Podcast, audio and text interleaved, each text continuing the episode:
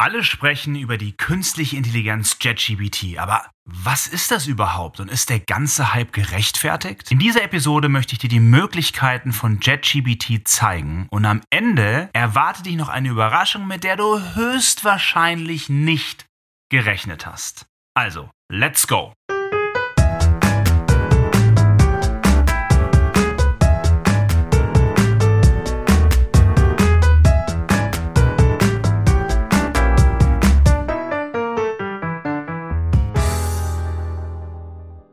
Fangen wir damit an, für was GBT überhaupt steht. Und zwar ist es eine Abkürzung für Generative Pre-Trained Transformer.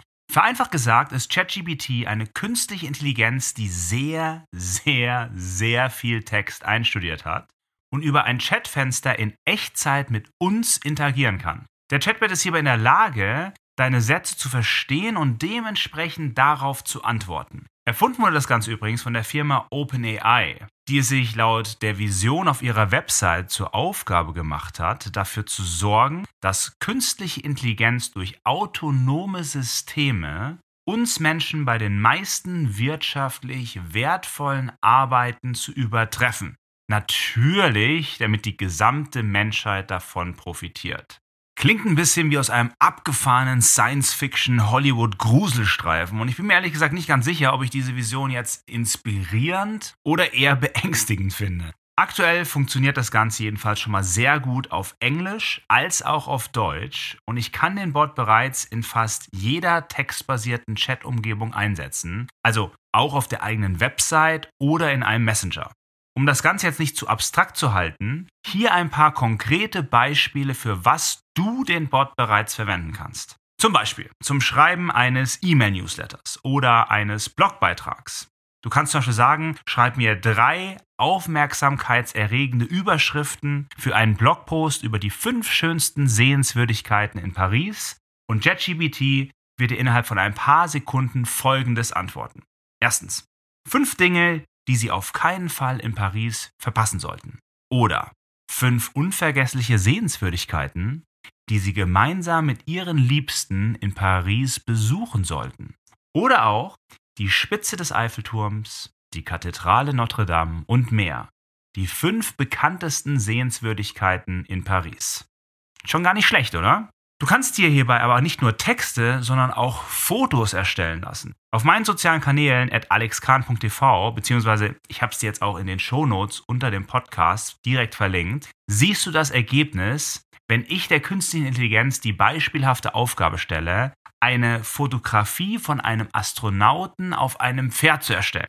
Schau dir das gerne mal nach der Podcast-Episode an, denn das Ergebnis ist schon meines Erachtens ziemlich gut. Neben dem kreativen Erstellen von Texten und Bildern kannst du den Bot aber auch als Tool für automatisierte Datenüberprüfung nutzen, um diese in Echtzeit zu analysieren. So kannst du beispielsweise deine SEO-Rankings tracken, das Engagement deiner Social-Media-Beiträge analysieren und vieles mehr. Du kannst Excel-Sheets auswerten lassen, den besten Content deiner Wettbewerber benchmarken und sogar Ideen für künftige Werbekampagnen erhalten. Man muss hierbei aber auch einfügen, dass nicht alles immer korrekt ist, was ChatGPT so ausspuckt. Das heißt, manches ist grammatikalisch nicht korrekt oder gibt einfach keinen Sinn. Und man muss sich bei allem zumindest aktuell noch die Mühe machen, das Ganze etwas anzupassen.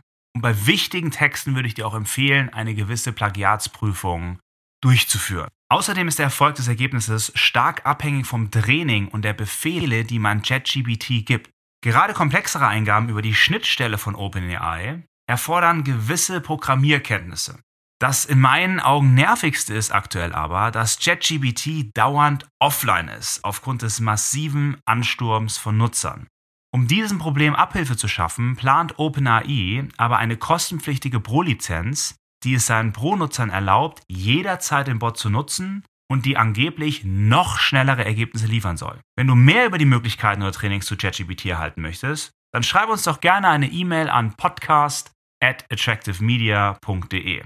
Und falls das alles jetzt noch nicht beeindruckend für dich war, dann vielleicht ja die Tatsache, dass den Text für diese Podcast-Episode, die du dir gerade anhörst, zu 90% für mich ChatGPT recherchiert und auch geschrieben hat. Ich habe den Bot hier zuvor über meinen Schreibstil gebrieft, ihm erklärt, was meine besten Podcasts waren und was die heutige Episode alles beinhalten soll. Aber den Rest hat er schon ganz gut selbst gemacht. Jetzt bin ich natürlich gespannt, ob dir diese Podcast-Episode auch gefallen hat und falls ja, dann lass mir doch gerne eine Bewertung da. Natürlich freue ich mich auch, wenn du den Podcast an Freunde und Kollegen weiterleitest. In jedem Fall danke ich dir für deine Aufmerksamkeit und freue mich, dich in einer kommenden Episode zu begrüßen.